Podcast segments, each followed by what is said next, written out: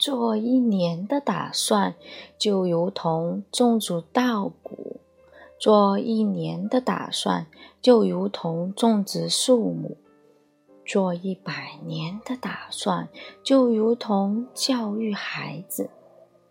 一年之计莫如树谷，十年之计莫如树木，百年之计莫如树人。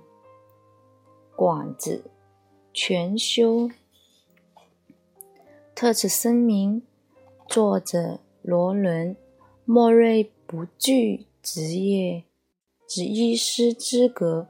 本书内容皆是根据他多年来与儿童实际互动的经验而来，仅供作辅助之用，乃无法取代专业医师的建议与诊断。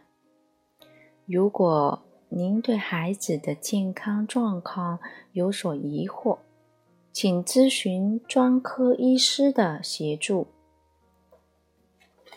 作者序：让静心为孩子的成年生活铺路。我女儿今年第一次静心就爱上了它。他不敢相信自己所看到的，虽然只有短短的五分钟，却充满惊奇。谢谢您的帮助。Hello，欢迎阅读这本书。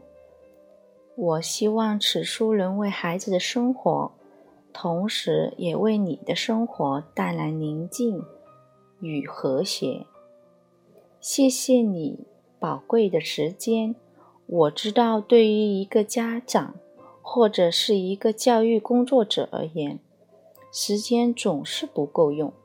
所以，我诚挚的谢谢你买下这本书，希望它能以一种正面、具有启发性的方式，帮助你和孩子共享生命时光。首先。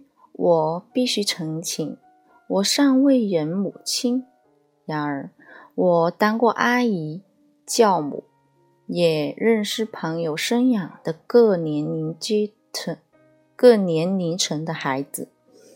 这样的角色让我能够用一种更全面的视野来观察人们生养，来观察人们与孩子的互动。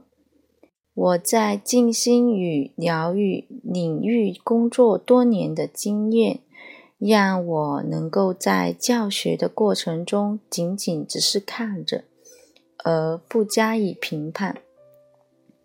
很久以前，我就知道孩子是独一无二的，每个孩子都是一个美好的个体，是一个会走路、会说话、会呼吸。会睡觉的能量组合。身为家长和老师，我们或许认为我们的责任在于教育。对大部分的孩子而言，教育也是一条单行道。不过，事实上，它是一条双向道。